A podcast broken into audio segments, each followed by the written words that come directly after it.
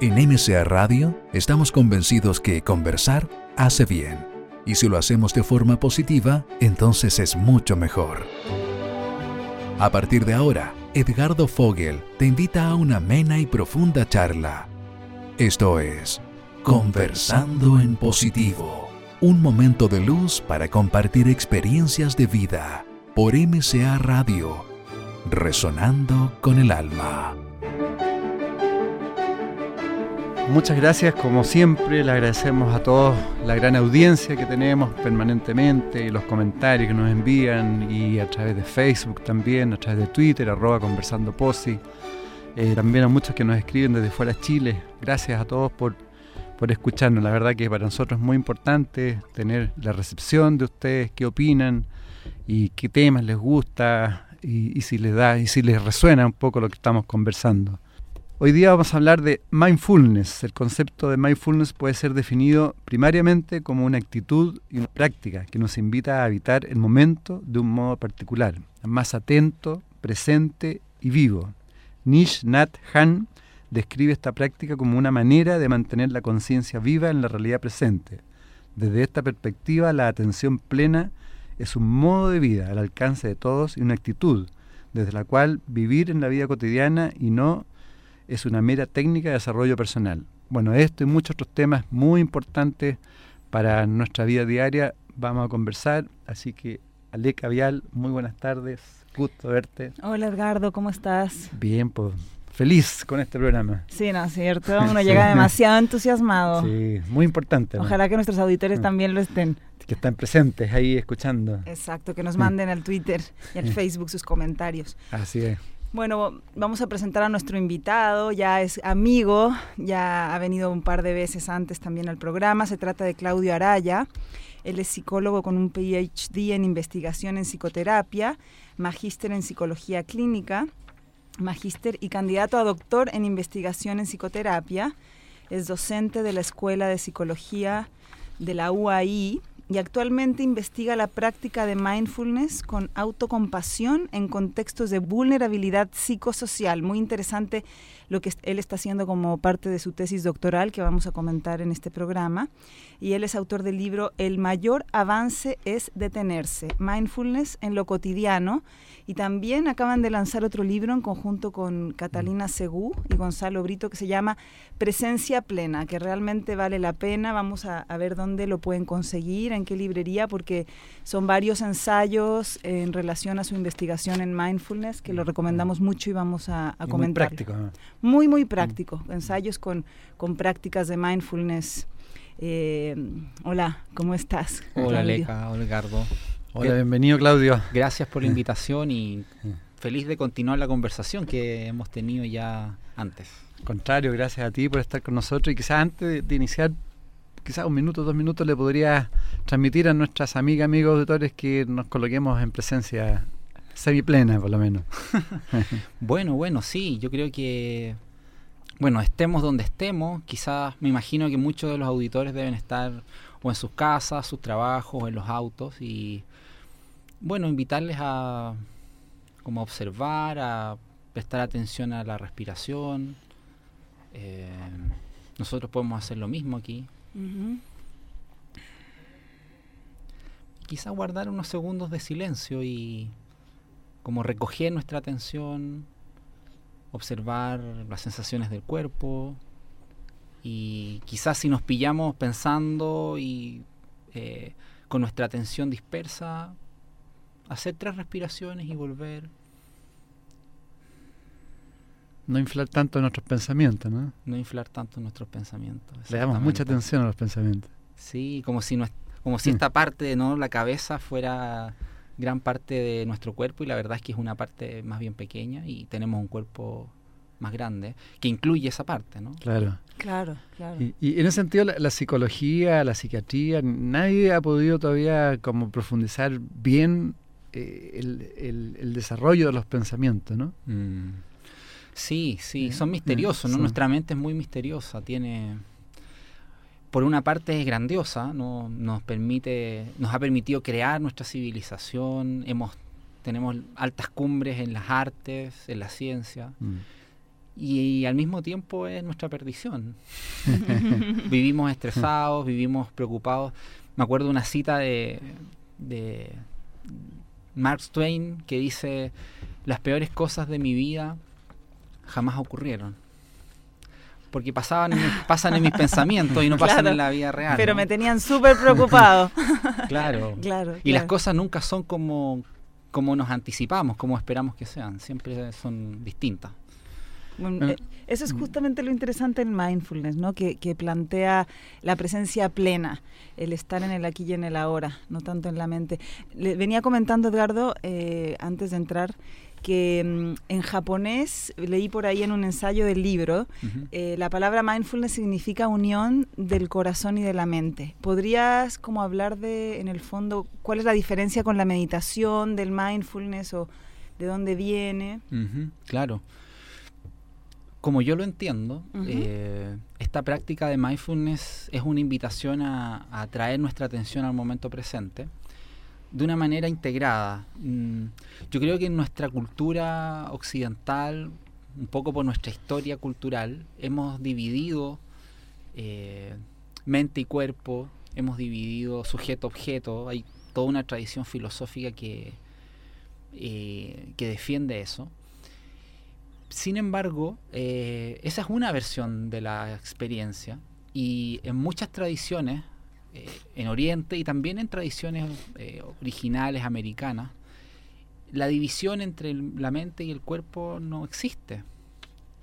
Y el término mindfulness incluye el darnos cuenta de lo que ocurre en este momento con nuestra mente y corazón juntos, como que no hay una separación, ni mm. siquiera una separación conceptual entre mente y corazón es un poco difícil de pensar porque nosotros ya estamos tan acostumbrados a dividir todo. A, dividir lo que nos es más obvio la división que la unión. Sí. Pero si miramos nuestra experiencia cotidiana, siempre estamos aquí con nuestra mente y con nuestras emociones y con nuestro cuerpo y, es una unidad.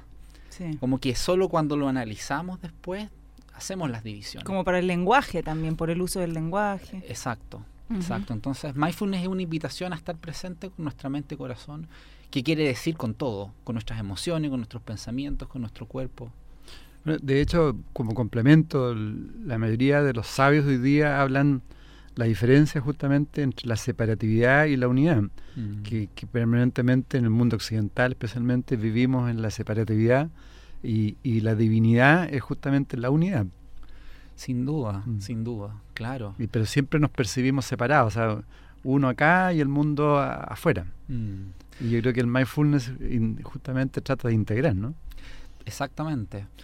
Y yo creo que de una manera muy concreta, yo creo que eso es un aporte de la práctica de mindfulness, como no se requiere tener ninguna creencia en particular, eh, ninguna religión, sino más bien traer la atención a la vida cotidiana. Hay una colega con quien trabajo, eh, Bárbara Porter, que siempre usa un mm. ejemplo muy divertido, a mí me gusta mucho. Dice, bueno, uno está en la casa, está sentado en el sillón y la mente dice, oh, voy a ir al, refrigerador a buscar un sándwich. Y va a la mente primero y después va al cuerpo. Entonces va al cuerpo, sigue a la mente, llega al refrigerador y cuando estoy comiendo el sándwich, la mente dice, oh, tengo que ir a mandar un mail. Y después la mente, o sea, la mente ya está en el mail y después el cuerpo... Y no está disfrutando el sándwich. Claro. No y llego al, computador y al mail y de nuevo la mente salta a otra cosa. Como que el cuerpo siempre va siguiendo a la mente. Exacto. Y yo creo que la práctica de mindfulness es traer la atención, como traer la mente al cuerpo de nuevo. Mm. Y eso es algo que podemos hacer todos. Ahora, para partir, tú hablas de tres ejes como de la práctica, en, lo básico. Mm. Hablas de la atención, de la intención y de la actitud. Sí. Conversemos. La, la atención, ¿Qué, significa como eje? Sí, esa es una buena distinción mm. que no es mía, es de, de Shauna Shapiro y Linda Carson, eh, unas investigadores norteamericanos. Correcto, está en el libro de Presencia Plena. Sí, sí, está en el libro. Y es una distinción bien buena, encuentro yo, porque implica que esta práctica no es solo una práctica cognitiva, sino que es eh, poder estar presente, traer nuestra atención, por una parte, eh, por ejemplo, nosotros estamos aquí y estamos atentos a lo que estamos conversando, pero al mismo tiempo está presente una intención. Es decir, ¿para qué yo estoy aquí? ¿Qué es lo que yo quiero hacer con lo que estoy haciendo? Mm. Siempre, cada vez que hacemos algo, lo hacemos con, con una intención. Puede ser una intención de disfrutar, puede ser una intención de vender algo, puede ser buenas o malas intenciones, pero siempre hay una intención. ¿Eso significa concientizar cuál es la intención, no hacerlo en el inconsciente? ¿O, Del- o- o qué es lo que hay que hacer con la intención? Yo creo que incluirla, incluirla en la atención, es decir, eh, darme cuenta de cuál es mi intención y, y cultivar buenas intenciones. Ok, ok. ¿sí? Y al mismo tiempo está el tercer componente, La actitud. que es la actitud. Mm. Y eso también es muy importante porque tiene que ver, creo yo, con la coherencia. Eh, no puedo hablar de atención y al mismo tiempo tener una actitud arrogante. O sea, lo puedo hacer, pero no, no es mindfulness. Eh, puedo hablar de la verdad y al mismo tiempo ser un papanata Mentiroso. o un mentiroso. ¿no? Entonces, eh, eh, la actitud es clave, es como el modo, es como el, Mm. el ser coherente entre lo que digo y lo que hago. Y, y pasa muchas veces que a veces uno habla de algo, pero en la vida cotidiana, eh, con los, cuando uno ya se relaja, ya suelta también la, la actitud. Mm. Y mindfulness implica que, que todo está contenido, estar atento, pero al mismo tiempo eh, siendo coherente, tratando, por supuesto, nadie es perfecto, eh, y con una actitud como que recuerdo también ahora una, eh, una colega decía algo muy valioso, decía, el ejemplo no es eh, el mejor modo de enseñarle a otro, es el único. Y ahí está la actitud, creo yo. claro. O sea, hay que ser coherente con el ejemplo primero, si no, la verdad es que no vale mucho. Entonces ahí están esos tres componentes. De, de Les recordamos que estamos en Conversando en Positivo con Claudio Araya, conversando de mindfulness. Eh, Bueno, sigamos con el próximo capítulo. sí. Uy. Tu- Tu parte, bueno, el primer capítulo eh, hablan de mirar el mundo con ojos silenciosos, Sí. donde sale un- una frase muy bonita, dice, el no prestar atención nos mantiene en un ciclo interminable de caprichos. Más mo- nos movemos de una cosa a la otra porque llegamos a absorber lo que ya tenemos. La inatención crea la necesidad de una escalada de estímulos. Mm, mm, Mm. Sí. Entonces, ¿qué, qué significa mirar el mundo con ojos silenciosos? Mm. Porque uno cuando conversa con muchas personas también como que se cuestionan esto de, de- de que no se puede estar tranquilo, que no se puede estar eh, en silencio, que uno no puede parar. Mm. Sí, sí. Yo me doy cuenta ahora que quisiera hacerle un, un- un pequeño homenaje a los otros autores del libro, que, Por que son Catalina Segui y Gonzalo Brito. Claro. Eh, y bueno, eh, entre los tres escribimos este libro. Y bueno, mirar con ojos silenciosos quiere decir de alguna manera, creo yo, mirar con ojos de principiante o, o hacer presente nuestra capacidad de mirar las cosas nuevamente eh, sin esta carga de pensamientos o ideas que ya tenemos. ¿no? Como Eh, abrir un espacio al silencio, eh, mirar con más atención. Y, y cuando hacemos eso, las cosas emergen de un modo distinto. Eh, ya no cargadas con nuestras ideas preconcebidas, sino que pueden emerger en sí mismas. y, la, y la práctica, un poco lo que tú planteaste al inicio, se plantea, eh, bueno, primero eh, el concentrarse en la respiración. Yo creo- eso es básico, ¿no? Siempre. Eh, y para que una práctica realmente sea efectiva, que ancla la mente en el presente a través de traer una y otra vez nuestra atención a las sensaciones corporales de nuestra respiración, usualmente en el abdomen o en la nariz. Se puede comenzar en pocos minutos, ir ampliando la duración de la meditación a medida que nuestra energía aumenta con la práctica. Claro. Es, es el concepto de la energía también con la meditación. ¿Cómo- cu- cuál es, ¿Qué pasa ahí? Yo tengo la, la explicación, eh, y también por mi propia experiencia, que, que el- uno puede de alguna manera entrenar la, la atención y la mente. Del mismo Mm. modo como entrenamos el cuerpo. Si uno practica un ejercicio, por ejemplo, si yo practico levantar pesas todos los días, al mes el músculo de mi brazo va a estar más fuerte. Si yo practico del mismo modo mi atención y puedo mantenerme en silencio y estar 20 minutos y observar que cada vez que mi mente se vaya a volver amablemente, después de un tiempo eso eh, también se va fortaleciendo, igual que un músculo. Entonces yo creo que ahí hay una cosa de, de entrenar esta energía, ¿no? Como de estar presente. Mm. Y hoy día yo tengo la impresión que nuestro mundo eh, entrena más bien la dispersión. O sea, tenemos tantos estímulos que, que estamos... eh, es fácil irnos en nuestra Claro. en, la, en la dispersión. Por- por- justamente por ahí veía la pregunta, porque, porque en el fondo nosotros nos desgastamos diariamente por la dispersión Claro. y, y el poder estar eh, más consciente, para eso uno tiene que estar en lo contrario. O sea, a medida que estamos más integrados, vamos acumulando más energía y eso nos permite eh, funcionar mucho mejor en el día a día, ¿no? Especialmente en un mundo en que es fácil dispersarse. O Mm. sea, por eso mismo es tan importante la atención, creo yo. Claudio, hay un, hay un tema que, que se repite mucho en el libro también, que tiene que ver con la compasión y la autocompasión. Mm. Y me gustaría que como lo definieras, porque la compasión puede ser vista como, eh, como sentir pena por Mm. otro o querer ayudar a otros, pero ¿qué Mm. es la, cuál, cuál es la compasión que genera realmente bienestar para otros y para uno mismo? Y la importancia de la autocompasión, que siento que está- tiene mucha relación con el mindfulness, ¿no? Totalmente, sí. Sí, yo creo que como tú bien dices, Aleca, eh, en nuestra cultura la comprensión que tenemos de compasión se acerca más a la lástima. Sí. Y, y en la lástima hay una diferencia entre, entre, entre mí y el otro. O sea, yo tengo lástima de otro y de alguna manera ahí hay una división de... De como, también como yo tengo cierta dignidad y el otro otra, ¿no? Exacto, Ujú. exacto. Y la verdad es que la compasión desde, el- desde la práctica de mindfulness que tiene su origen en el budismo, tiene una concepción completamente distinta. Tiene que ver como con el valorar y el reconocer esta humanidad común o esta humanidad compartida. Y, y la compasión en particular tiene que ver con eh, acoger el dolor y el sufrimiento y realizar acciones hábiles para que ese dolor o ese sufrimiento se reduzca.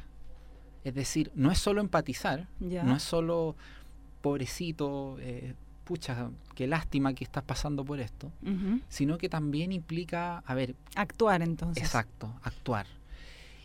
Y lo interesante es que eh, la autocompasión Sí. es eso mismo con nosotros mismos. No, o sea, no desde victimizarse o desde hacerse el duro, sino como, como la autocompasión que sería, cómo sería entendida desde el mindfulness. Yo lo entiendo, eh, no sé si estarán todos de acuerdo con eso, pero es como acoger nuestra vulnerabilidad de nuestra condición humana, nuestro, nuestro propio sufrimiento, y en vez de huir de él, eh, darle un espacio, acogerlo, eh, ser amable con nosotros mismos en vez de ser autocríticos y autoexigentes. Eh, Pero ¿cómo haces eso en la práctica? Porque si, y si yo estoy angustiada, prendo la tele, voy al refrigerador y me como, no digo yo, estoy poniendo ejemplos, pero, pero en el fondo tenemos miles de formas de evadir el sufrimiento, ¿no? Somos expertos, de hecho creo que tenemos ya más juegos y más dispersiones. ¿Qué significa eh, acom- eh, acompañar mi sufrimiento? ¿O cómo sería, no? sí, yo creo que ahí mindfulness juega un rol central. El primer paso es reconocer lo que nos está pasando. Abrirle un espacio en vez de huir o de desconectarme o de ya, me siento angustiado y prendo el televisor. A, a ver, ¿cómo se siente esta sensación de desagrado? O sea, quedarse quieto y sentirlo. Exacto. Y cuando podemos hacer eso, se abre una tremenda posibilidad de transformar eso que nos está pasando y, Mm. se- y ser amable con nosotros mismos. A mí me ha sorprendido mucho. Yo, yo estoy, eh, por mi tesis del doctorado, trabajando en el tema de la autocompasión. Eh, estamos haciendo talleres junto a un equipo en la Universidad de Chile y la Católica, eh, con mujeres en Pudahuel. Ujú. Ha sido un trabajo precioso, las mujeres han sido muy generosas con nosotros y nos hemos dado cuenta en la práctica de cuán eh, críticos somos con nosotros mismos. Somos súper autoexigentes. Mm. A veces nos decimos cosas a nosotros mismos que no le diríamos a, a nuestros seres queridos. Y ahí hay una voz autocrítica, digamos. Mm. Y quizá el primer paso es reconocer esa voz autocrítica y y regar o, darle espacio a la voz más compasiva, más amable. ¿Decirnos cosas lindas a nosotros mismos? O... Podría ser eso.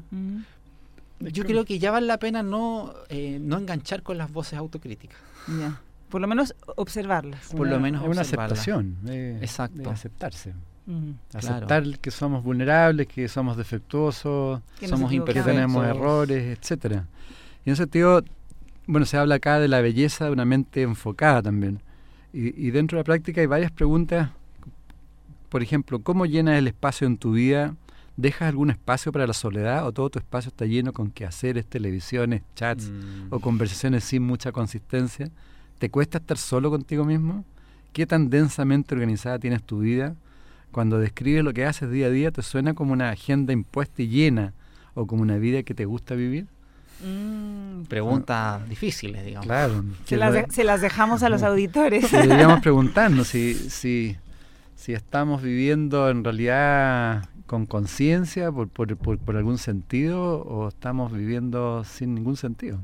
Claro. Y yo creo que eso es el mindfulness, de alguna forma, cuando te empiezas a conectar, te empiezas a, a reflexionar en eso, ¿no? Claro, claro. Y, la idea, yo creo, de estas preguntas no es que las, las personas se culpen o digan, chuta, he estado en esto. Al contrario, es como una invitación a... Vivimos en una sociedad muy vertiginosa. Mm. Y, obviamente es difícil vivir en esta sociedad eh, conscientemente. Yo creo que tenemos espacios en los cuales podemos cultivar el estar más atentos, más conscientes yo soy muy dado como a cosas cotidianas y concretas. Eso mismo te voy a preguntar, puede ser, puede ser en el trabajo, en cualquier lado. Exacto, exacto. Por ejemplo, eh, de nuevo recuerdo una práctica muy concreta que una colega me compartió que después de hacer un taller eh, entraba a su casa y lo primero que hacía antes del taller era prender la televisión automáticamente, en piloto automático, y su práctica era entrar a su casa y no prender el televisor. Tan simple como eso. Cambiar un hábito. Cambiar una pero no es tan simple. No, nada de simple. O si no bebes agua, por ejemplo, decir ya, cada vez que entre a mi casa me voy a tomar un vaso de agua, por ejemplo. Y consciente. Por ejemplo, claro. ¿No? Había un maestro por ahí que decía que, yo no sé si lo habíamos comentado, que nunca en realidad nos habíamos tomado un vaso de agua. Nunca habíamos mm. saboreado el verdadero sabor del agua, porque siempre estamos pensando. Bueno, de hecho, en el día, bueno, ahora si nos hacemos la pregunta, nos vamos a recordar de nosotros mismos. Pero a veces no nos recordamos días, meses. Mm. O sea, los auditores que se pregunten cuántas veces han recordado hoy día. Ninguna seguramente, porque uno pasa así piola.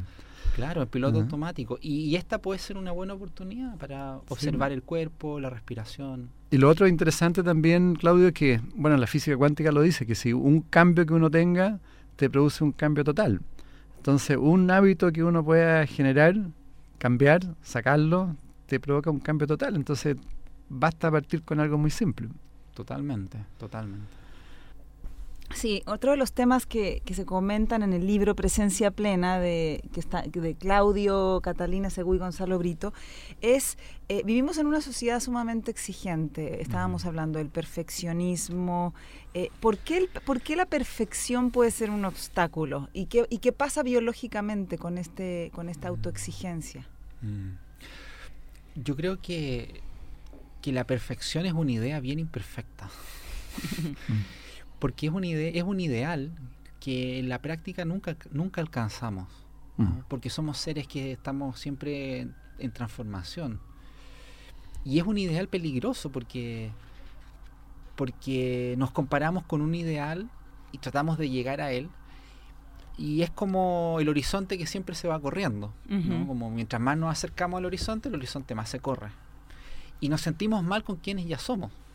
Claro, y con, con unas expectativas que nos, nos, desilusionan que nunca estamos ahí. Exacto. Y yo escuchaba un, un, término que me gusta mucho, que es de una investigadora norteamericana, Brené Brown, que habla que en vez del perfeccionismo, podríamos hablar del suficientismo. Que suena un poco raro en español, pero eh, yo creo que se refiere a la idea de que ya somos suficientes. De, de, lo que hacemos también ya es suficiente. Ya es suficiente. Tal cual somos ya es suficiente. Un poco lo que decía Edgardo sobre la aceptación. Como que eh, no soy perfecto, soy imperfecto y eso está bien. Y puedo eh, ser quien soy disfrutar quién soy y detectar cuando aparezca este perfeccionismo, este ideal de ser, que muchas veces nos genera más ansiedad, más estrés, eh, y, y volver a nosotros mismos con este suficientismo, ¿no? Como disfrutar quien ya somos, Mm. es un antídoto maravilloso para un mayor bienestar, o sea, para tener un mayor bienestar y un antídoto ante el estrés. Yo, yo, sa- yo saqué, eh, Claudio, del, del libro, hablando de eso, dice, el perfeccionismo es una muerte lenta. Cuando cometo un error, experimento algo inesperado. Cuando escucho mis errores, he crecido. De un señor eh, Frater. Mm.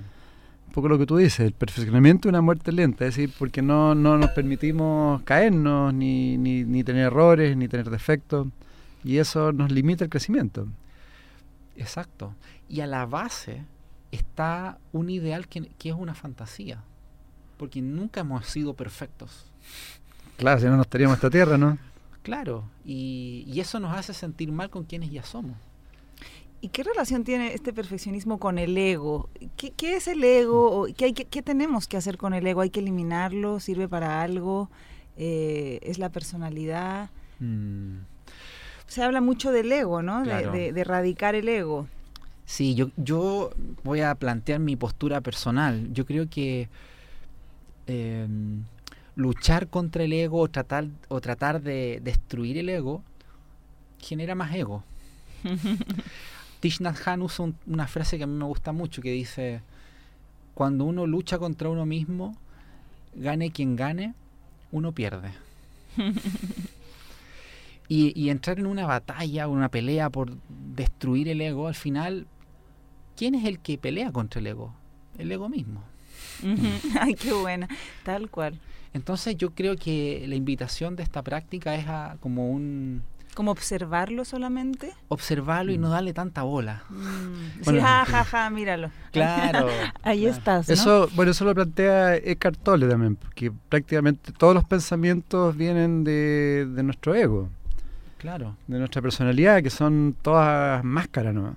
Entonces él, él plantea que no hay que identificarse simplemente a los pensamientos, de, dejarlos, dejarlos pasar nomás.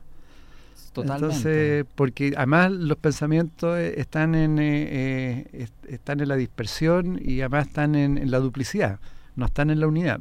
Porque siempre están, siempre se está comparando, uno se está comparando con otro. Exacto. Y además realmente no sabemos quién es el que está hablando. Ajá. ¿No, sabe- ¿no es cierto? Sí. Ahora, hay otro capítulo que está relacionado a eso que habla de creando un espacio entre el estímulo y la respuesta. Mm, Es uno de mis favoritos. Ah, Ah. sí. Profundiza en eso entonces. sí, sí. ¿Cuál es la importancia de, de generar un espacio entre el estímulo y la respuesta? Eh, yo creo que es un espacio donde se juega nuestra libertad. Porque habitualmente vivimos en un mundo que nos estimula, que nos gatilla ciertas emociones y pensamientos. Y eh, una respuesta posible es reaccionar, ¿no? Rápido. Rápido, automático, ¿no? Voy en el metro, alguien me toca y me doy vuelta y me enojo, por ejemplo. Mm. Sin embargo, yo creo que sea cual sea la circunstancia que estemos viviendo, podemos elegir entre responder y reaccionar. Reaccionar es actuar en piloto automático, con nuestros patrones habituales. En cambio, si cultivamos esta práctica de estar más atentos, podemos responder, que significa eh, no, re- no reaccionar en piloto automático, eh, darme cuenta de lo, que me, de lo que me pasa y tomando Mm. en cuenta lo que me pasa, responder conscientemente. En el mismo ejemplo anterior, si alguien me toca en el metro y yo me doy vuelta y puedo respirar, darme cuenta, Mm. puedo darme cuenta que quizás la persona no me quería hacer daño, sino que quizás se tropezó, Claro, claro. No, no interpretarlo, no interpretarlo automáticamente y le puedo dar la pasada para que pase. Yo creo que aquí se juega nuestra libertad Mm. y, y depende de nosotros eh, cultivar el responder en vez de reaccionar. Y es una práctica, ¿no? Es una práctica no fácil, eh, sobre todo en situaciones difíciles. Por ejemplo, cuando uno tiene una discusión, Claro. discusión de pareja, ¿no? Dan ganas de reaccionar, La, la ira, ¿no? aparece la ira y a Mm. veces... Y todos los patrones ancestrales. y uf. Totalmente.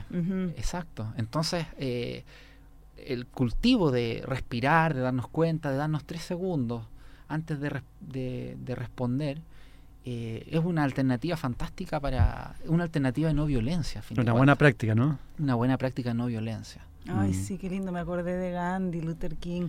Claro. Hablaste, perdón, Edgardo, es que mencionó la palabra práctica y te quería preguntar cuál es la importancia, que también se menciona en el libro, de tener una práctica secreta. Porque mm. esto de la práctica, de lo que voy a hacer con mis impulsos, de elegir una práctica secreta, de tener esta, esta práctica cotidiana. Sí. Yo creo que hoy día vivimos, me estoy acordando de un filósofo que, critica mucho la noción de, de, transparencia. Hoy día vivimos en una sociedad que exige transparencia. Y en un sentido eso está bien, está bien ser transparente, obviamente. Eh, pero al mismo tiempo creo que es valioso eh, no divulgar todo, que no todo sea público, que no todo sea expuesto. Mm. De alguna manera yo creo que es un llamado a la intimidad a tener ciertas prácticas que las hago por hacerlas y no porque otro las vea, no porque otros las conozcan, mm. sino que porque son parte de mi vida. Eh, yo comparto con algunos que se han ganado el espacio para que yo les comparta eso. Yo no tengo que compartir mi vida con todo el mundo. Eh, obviamente es muy bueno ser eh, transparente y decir las cosas, que compartir, pero es muy bueno también tener espacios de intimidad, creo yo. Y, por ahí va también lo de la práctica personal, personal y, hacer cosas porque por uno, no por no por mostrar. Como yo creo que el, riesgo está como en la sobreexposición. Eso y, y, por otro lado también que está el poder de la palabra. O sea, a medida que uno habla de más, va perdiendo energía, se dispersa. De hecho, mucha gente exitosa, material, por ejemplo, siempre plantea que todos sus proyectos en general no, no los transmiten previamente, mm. los transmiten cuando ya están realizados o cuando se están realizando, no, no, no en la previa, porque si no se dispersan y chao pescado, se, se, fue. Sí, los hechos hablan más que las palabras. Claro, y lo que tú dices es que hay mucho, mucha verborrea egocéntrica, sí. Y en mm. este proceso de la autoobservación, entonces es importante proteger este, este, esta práctica personal eh, también de la exposición para que, para que se haga, se fortalezca. ¿Tiene que ver con eso? Yo creo que sí, yo creo que sí. Eh, no quiero decir con esto que es una práctica privada, mm. necesariamente. Yo creo que es importante espacios compartidos de prácticas, practicar con otros. Pero sí guardar espacios de intimidad. Sí. Bueno, después hay otro capítulo que algo lo hemos conversado, eh, aceptarnos y recibirnos con amabilidad. La práctica de meditación no se trata de deshacernos de nosotros mismos y convertirnos en algo diferente.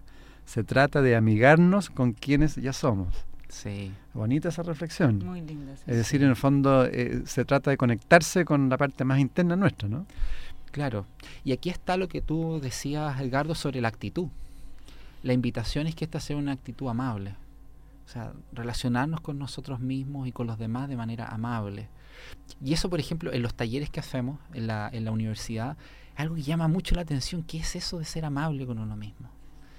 Y, bueno, tiene que ver con, con tratarnos a nosotros mismos como trataríamos a un buen amigo, a alguien que queremos. Eh, a veces nos decimos a nosotros mismos a propósito de la autocompasión, a veces nos decimos cosas muy duras con nosotros, a nosotros mismos. Sí, o cuidamos a otros en exceso y no a, y no a nosotros, ¿no? Claro. Claro, o sea, se nos olvida cuidar cosas que en otros sí atendemos muy bien. Exacto. Pero, Claudia, adicionalmente a eso, aquí hay un fondo, yo creo, bien como espiritual también, porque muchas veces, todos hablamos, yo hablo, o sea, por ejemplo, que tenemos que conectarnos, tenemos que conectarnos con nuestro mundo interno, que pareciera como mucha palabra, mm. pero tú uno lo empieza a sentir realmente cuando, cuando empiezas a tener silencio y cuando te empiezas a meter un, poquito hacia adentro, como lo se plantea aquí, a través de la práctica mindfulness, y, y te vas a amigar, amigarte, digamos, con uno mismo y ahí vas sintiendo lo que es quizás la divinidad o lo más esencial. me gusta mucho lo cómo lo planteas, sí, y eh, de alguna manera uno empieza a sentir la conexión la conexión con otros, la conexión con lo trascendente, sea como sea que entendamos lo trascendente, ¿no? Y yo creo que una de las cosas que aporta mindfulness es lo que tú resaltabas, Gardo, que tiene que ver con la práctica. Esto es una práctica, es un ejercicio, mm. es un hacer que tiene que ser sistemático. Eh, hoy día hay mucha evidencia empírica, científica, que muestra que si uno practica sistemáticamente, por lo menos ocho semanas, eh, se, ven, se ven cambios. Es como ir ocho semanas al gimnasio. Si uno va ocho semanas al gimnasio, hay cambios. Y en la salud, me imagino, ¿no? Y en la salud hay investigaciones que muestran que, por ejemplo, los niveles de estrés, de ansiedad, eh, de depresión se reducen. Hoy día existen programas para la, reducción de estrés y programas para la reducción de la depresión basados en mindfulness. Hoy día se sabe incluso que los programas eh, de compasión generan eh, que los niveles de gratitud se disparen, que los niveles de conexión con otros también aumenten, que son de alguna manera indicadores que quizá uno ya lo sabe intuitivamente, pero la ciencia le pone esto de, indicadores, ¿no? Pero que, quizás para nuestra cultura es importante tenerlos, pero de alguna manera es un aporte al bienestar y, lo bonito es que esto espiritual se está conectando también hoy día con la ciencia y se está generando un diálogo bastante interesante. Claudio, y desde tu experiencia... Estamos con Claudio Araya. Estamos con Claudio Araya, psicólogo, hablando de mindfulness. Eh, te preguntaba, desde tu experiencia eh, en mindfulness o meditación o conciencia plena, ¿cómo para poder ejemplificarlo, ¿cómo se ha transformado tu salud, tu bienestar personalmente? Mm. Eh, ¿cómo, era tu experiencia de vida antes de, de entrar a, este proceso de mindfulness y cómo es ahora?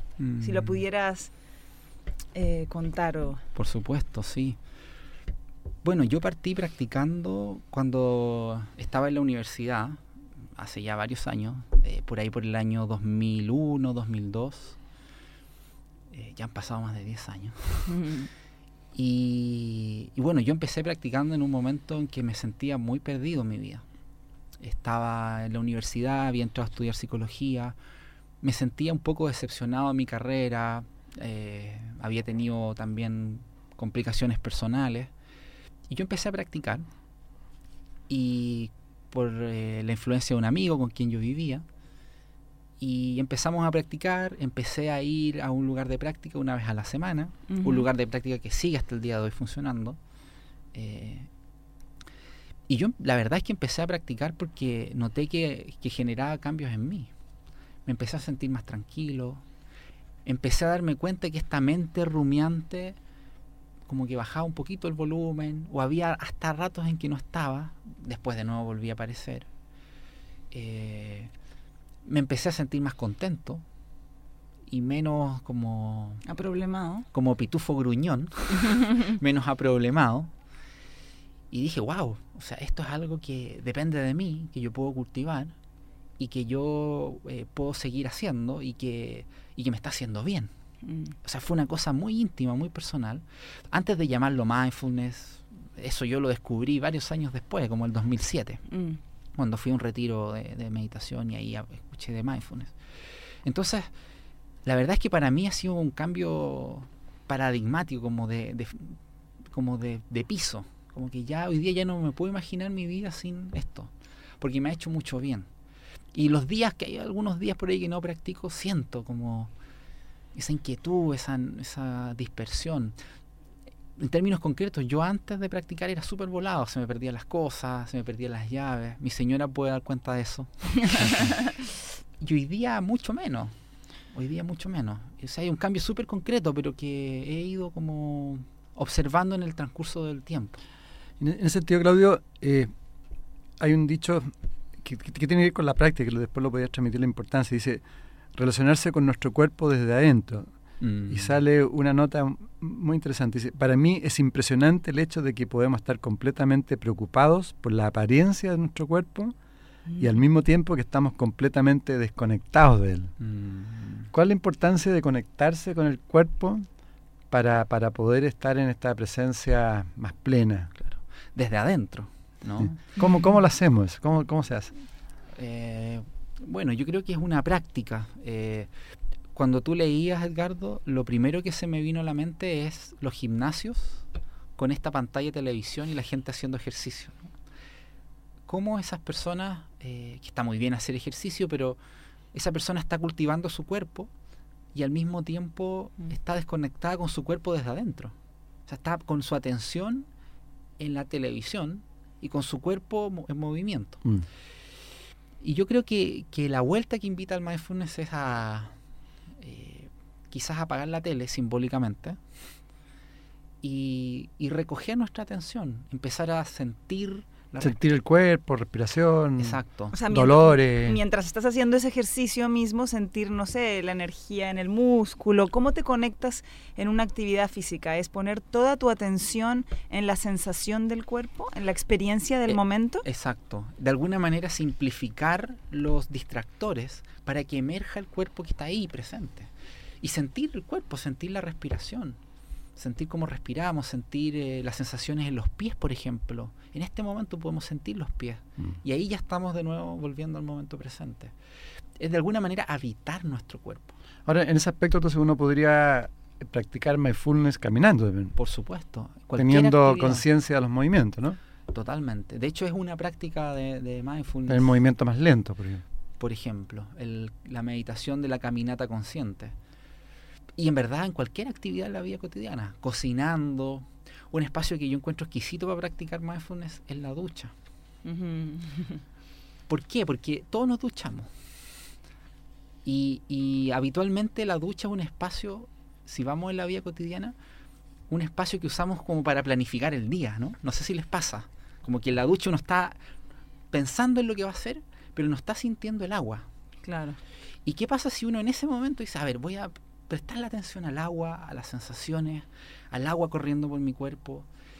Puede ser un espacio privilegiado de sensorial, De placer, de claro. disfrute, exacto. Y es cotidiano. Entonces, eh, es un tesoro que tenemos ahí oculto. Bueno, todo el auditorio auditorio entonces a practicar, ¿no? Buenísimo. Yo creo que si podemos irnos transformando a nosotros mismos, eh, simplificando, estando más atentos, podemos transformar muchas más cosas a nuestro alrededor. Claudio, hay también un, un capítulo sobre el agradecimiento. ¿Cuál es el efecto biológico de sentir y expresar agradecimiento? Mm. Biológico y también como de bienestar psicológico. ¿Qué pasa con el agradecer? Bueno, eso es, es una fantástica práctica. eh, se ha investigado bastante. Eh, por ejemplo, Martin Seligman, que es un investigador norteamericano de psicología de psicología positiva, ha investigado el tema de la, de la gratitud. Y, y hoy día se sabe que la gratitud genera efectos de bienestar en los participantes que dan la gratitud, más que en los que la reciben. Eh, tiene efectos de... O sea, cuando uno agradece, uno recibe el beneficio. primeramente. Ok. ¿no? El, el otro también. Sí. pero el que da recibe eh, beneficios directamente, ¿no? Y que está asociado incluso con eh, indicadores de bienestar eh, psicológico, eh, mayor felicidad, la gente que es más agradecida tiene mayor felicidad. Incluso hay un autor muy, muy interesante que se llama David Stay Russ, que plantea que la gratitud está antes que la felicidad. Mm. O sea que si yo puedo sentir y cultivar la gratitud, la felicidad es el producto. Mm. Que están re- íntimamente relacionadas. Exacto. Claudio, dale 30 segundos, tus últimas palabras a nuestras amigas, amigos de Positivos, de Conversando en Positivo. Bueno, yo solo quiero agradecer la invitación a conversar, eh, agra- agradecer a las personas que atentamente han escuchado esta conversación. Eh, y no sé, se me ocurre que sería bonito eh, agradecer, hacer una práctica de agradecimiento hoy. Quizás quien escucha eh, en sus casas con sus seres queridos puede aprovechar de agradecer. Eh, acercarse a los hijos, a la pareja, a los compañeros de trabajo y quizás hacer un gesto, puede ser concreto o no concreto de, de gratitud y prestar atención a eso y hacerlo por hacerlo sin esperar ninguna recompensa de vuelta. Buenísimo. Bueno, recordamos que Claudio va a estar en MCA Festival, así que pueden también eh, entrar en el sitio web mcafestival.cl para que vean toda la programación y va a estar Claudio profundizando en este tema. Muchas gracias, Claudio. Muchas gracias nuevamente. Muchas Mm. gracias. Nos vamos Gracias. pensando en todo lo que tenemos que agradecer. Sí, pues, y, y practiquemos. Muchas gracias a todos por escucharnos. En MCA Radio estamos convencidos que conversar hace bien. Y si lo hacemos de forma positiva, entonces es mucho mejor. Edgardo Fogel te acompañó en una amena y profunda charla. Esto fue Conversando en Positivo, un momento de luz para compartir experiencias de vida por MCA Radio, resonando con el alma.